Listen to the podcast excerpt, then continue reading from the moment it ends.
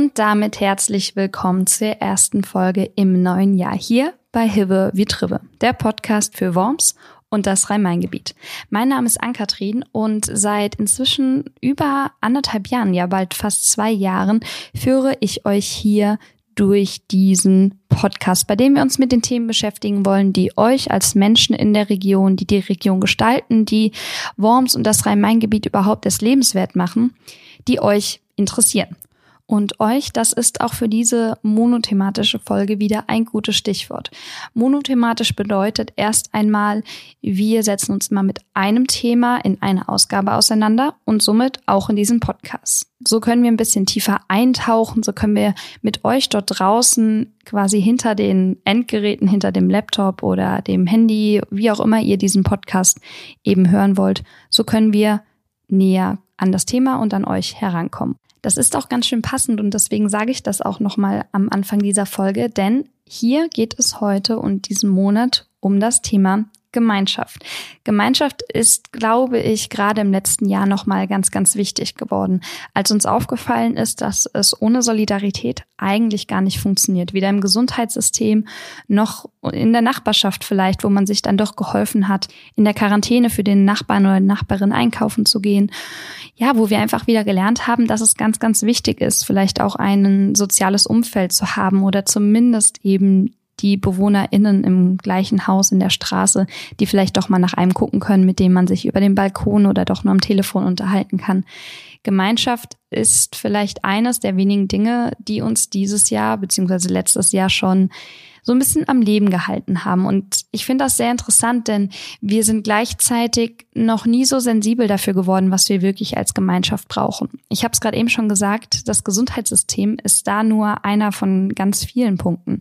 Aber auch wie wir mit Menschen beispielsweise mit Migrationshintergrund oder mit anderen Sexualitäten und Geschlechtern umgehen. Ob wir da jetzt über die Gleichstellung der Frau reden oder über ja, das, das Benennen von Rassismus und Diskriminierung in unserer Gesellschaft, da gibt es sowohl auf der großen, also auf der Bundesebene, als auch natürlich hier auf der lokalen, regionalen Ebene so, so viele Beispiele, die gezeigt haben, wir untereinander, wir Menschen untereinander müssen da wirklich miteinander, aneinander irgendwie arbeiten. Und umso trauriger natürlich, dass wir im letzten Jahr wenig Vereine hatten, dass wir wenig Möglichkeit hatten, uns irgendwie zu vernetzen und zu sehen, wenn das denn nicht im Digitalen stattfinden konnte oder über die besagte Brücke der verschiedenen Balkone auf der Straße, wie auch immer. Und ich glaube, das wird uns auch noch eine ganze Weile beschäftigen, dass eben die Gemeinschaft, das gemeinschaftliche Leben so viele zumindest räumliche Einbuße irgendwie verzeichnen musste im letzten Jahr. Und Trotzdem wollen wir da jetzt nicht zu pessimistisch werden, denn wir haben Gemeinschaft. Wir halten immer noch zusammen und müssen das wohl auch noch eine ganze Weile, bis die Situation im Groben bewältigt ist. Und deswegen wollen wir heute da mit jemandem reden, der sich ganz aktiv dafür einsetzt, dass Gemeinschaften auch weiterhin bestehen, selbst wenn sie momentan so ein bisschen zwangspausiert sind.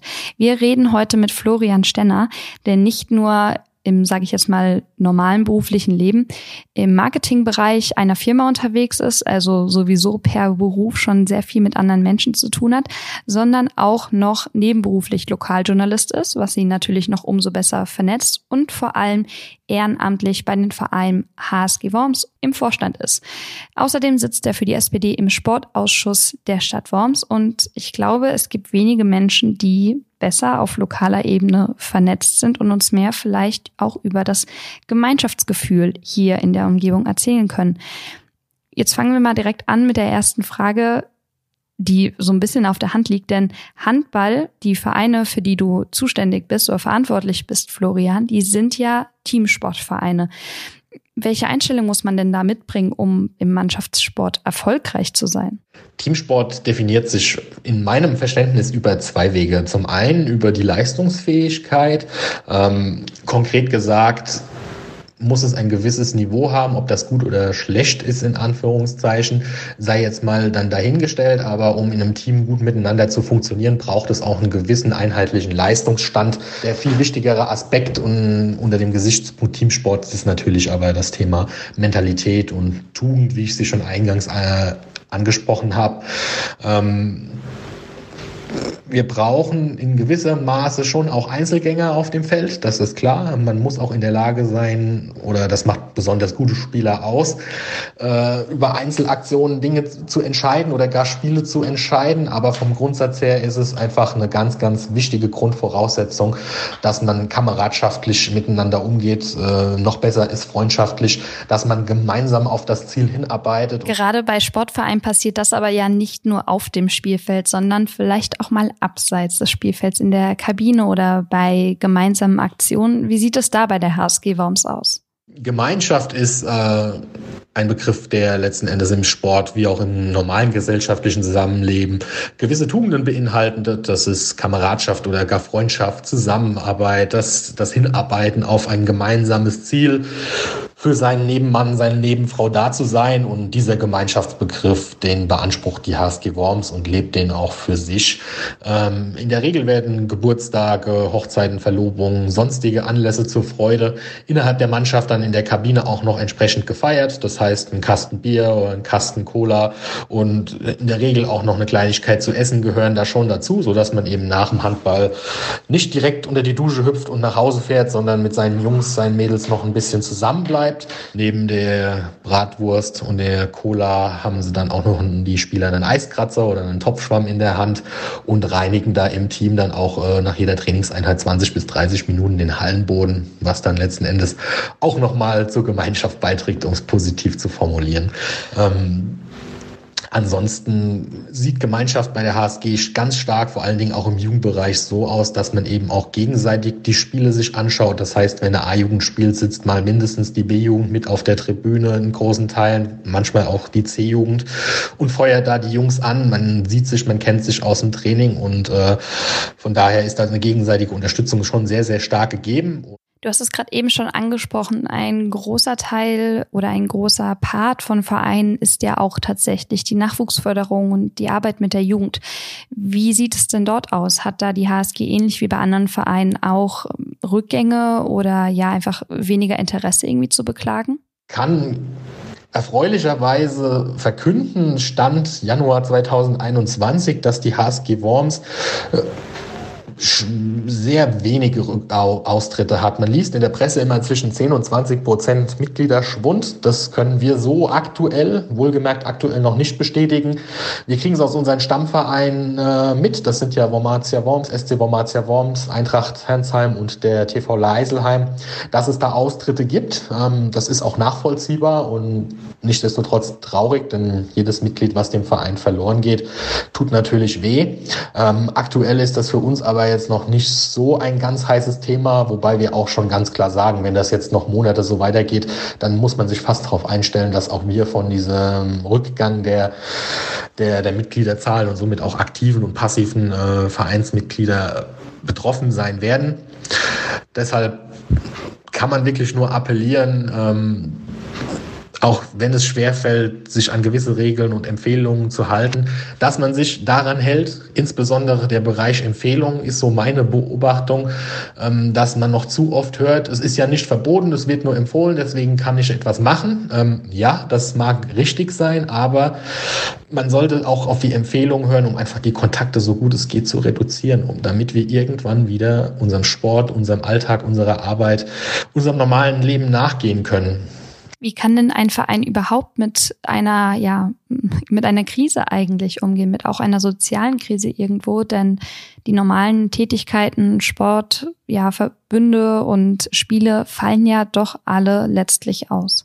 Die Vereinsaktivitäten sind nicht nur praktisch komplett lahmgelegt, sondern sie sind total lahmgelegt. Ähm, die Gemeinschaft, wie wir sie kennen, können wir aktuell so nicht leben.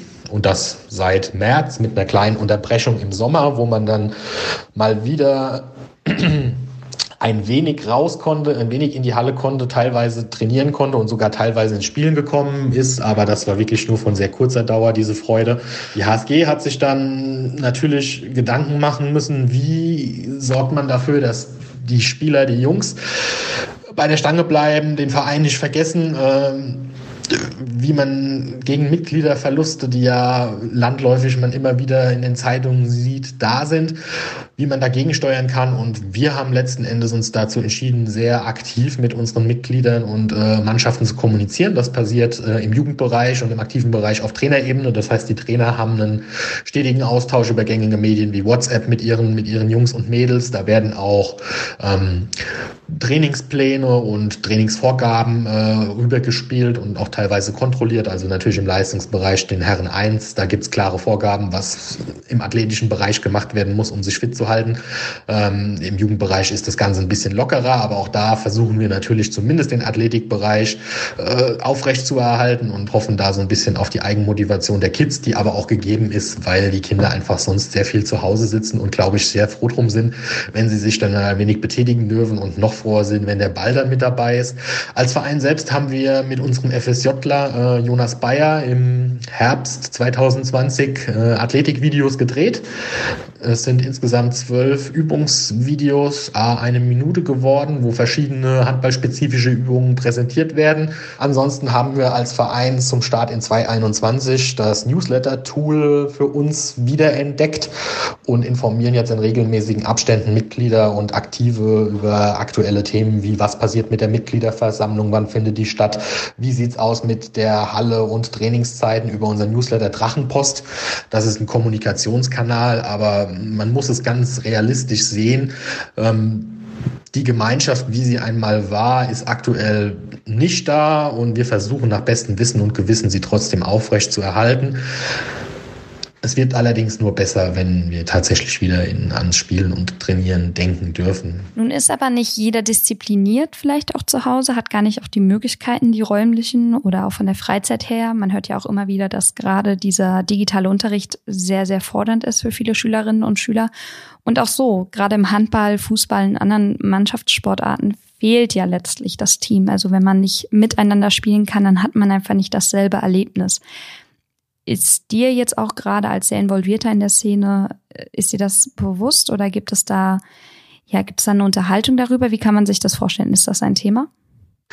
Ich habe jetzt angestoßen eine Initiative und habe da auch schon die Unterstützung von unserem äh, Landtagsabgeordneten hier in Worms Jens Gut erhalten, dass wir mit den Vereinen ins Gespräch kommen. Konkret gesagt mit den Vereinsvertretern im Jugendbereich. Die ganz große Sorge, die ich auch selbst in meinem Verein und in meiner Mannschaft beobachte und auch immer wieder von anderen Vereinsvertretern mitbekomme, ist, Corona ist ein verlorenes Jahr. Ja, das stimmt. Und das ist vor allen Dingen was die sportliche Schiene angeht, ein mehr als verlorenes Jahr. Und wenn man sich mal den 12-, 13-jährigen Handballer, Fußballer, Tennisspieler anschaut, dem jetzt ein Jahr in seiner Entwicklung fehlt, der hat ein Riesenproblem. Gerade wenn er dann irgendwann mal etwas leistungsorientierter spielen möchte oder seinem Sport nachgehen möchte, wird ihm dieses Jahr fehlen. Und das geht nun mal jetzt einer ganzen Generation so, wie in der Schule übrigens auch. In der Schule auch da möchte ich nicht weiter ausholen, aber wird versucht mit Digitalunterricht und den vorhandenen Möglichkeiten, wird versucht zu improvisieren, aber eine wirklich konzeptionell gut ausgedachte Lösung mit vor allen Dingen einem langfrist eine Chance, langfristig auch zu funktionieren, ist das nicht.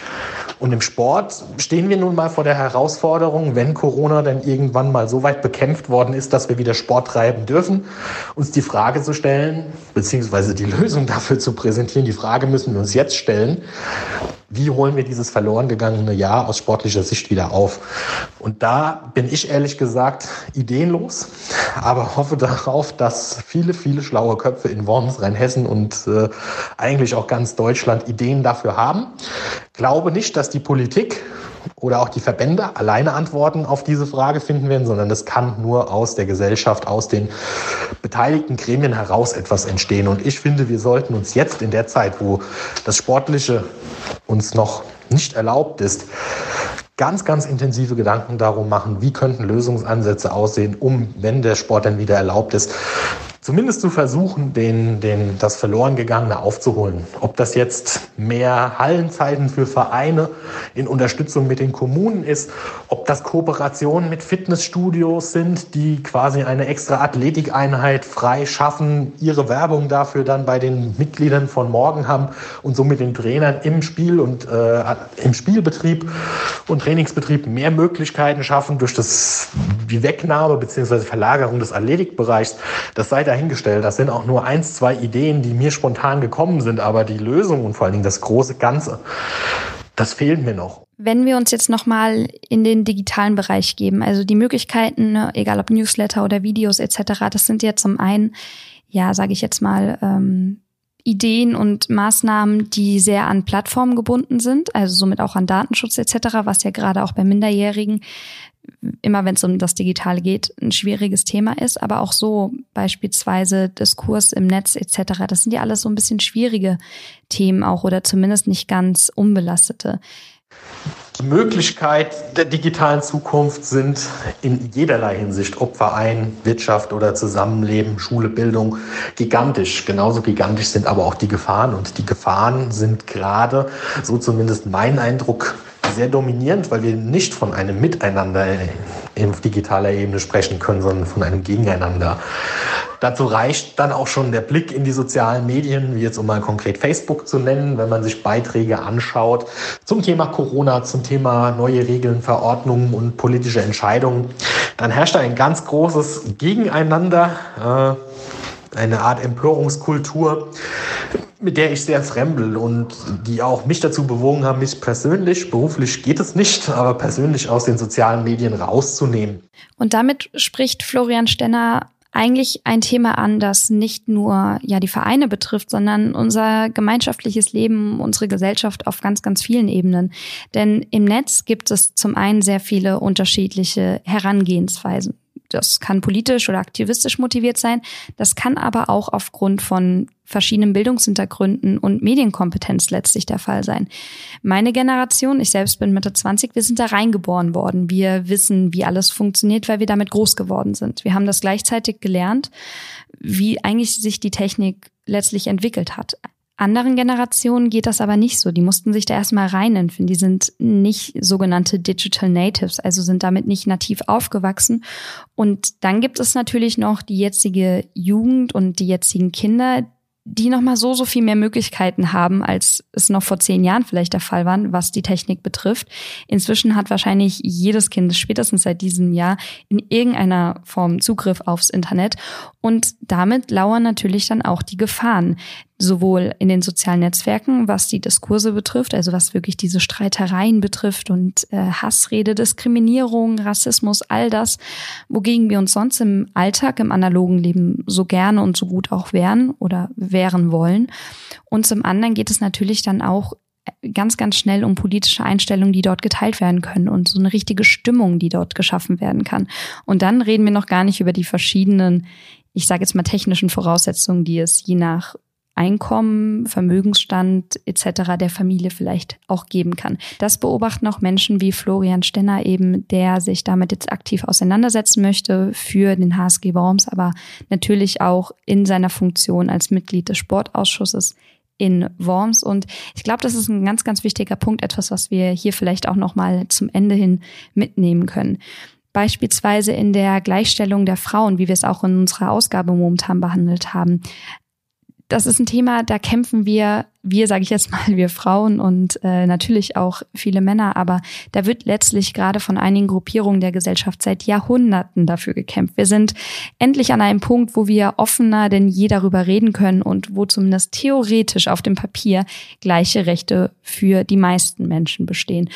Und jetzt gehen wir in die digitalen Räume, weil wir momentan auch vieles anderes einfach nicht mehr haben. Und an einigen Stellen fangen wir wieder bei Null an. Das erschwert natürlich dieses gemeinschaftliche Gefühl, dieses Zusammengehörigkeitsgefühl. Und ich hoffe auch einfach auf ja, einer ganz, ganz persönlichen Ebene, dass wir daran weiterhin ganz stark arbeiten. Denn Corona ist noch nicht vorbei, die Krise ist noch nicht vorbei. Und ja, nur weil wir uns vielleicht in ein paar Monaten wieder treffen können und dürfen, ist auf jeden Fall noch nicht unsere, sage ich jetzt mal, alte Realität und alte Normalität wieder ja fest verankert, sondern wir sind immer noch auf einem ganz, ganz anderen Niveau und wer weiß, wie überhaupt das Leben und das ja soziale Niveau nach Corona wieder sein werden. Das war jetzt gegen Ende doch ein bisschen etwas zum Nachdenken vielleicht auch. Wir wollen natürlich nicht super pessimistisch ins neue Jahr starten, aber ich denke auch gerade wir bewegen uns seit jetzt elf, zwölf Monaten fast in dieser Pandemie und da muss auch einfach mal drüber geredet werden. Da bin ich auch wirklich dankbar, dass wir immer wieder Menschen finden, die mit uns hier über die Themen reden wollen, über die ganz großen Themen, die aber auch natürlich auf der regionalen Ebene eine große Bedeutung haben. Und wenn ihr Kritik, Anmerkungen, Feedback für uns habt oder mit uns mal darüber reden wollt, dann meldet euch doch gerne unter redaktion.wormser-wochenblatt.de. Einmal im Monat behandeln wir ein Thema hier und das kann ich euch zwar jetzt immer noch nicht im Voraus ankündigen, welches das ist, aber ich bin mir sicher, die meisten von euch haben eine Geschichte zu erzählen. Ich würde mich gern mit euch unterhalten. Deswegen freuen wir uns auf alle Nachrichten. Ansonsten bleibt gesund, startet trotzdem nach wie vor noch gut ins neue Jahr und ich hoffe, wir hören uns nächsten Monat wieder. Bis dahin macht's gut. Mein Name ist Ankatrin und das hier ist der Podcast Hive wie Tribbe, der Podcast für Worms und das Rhein-Main-Gebiet.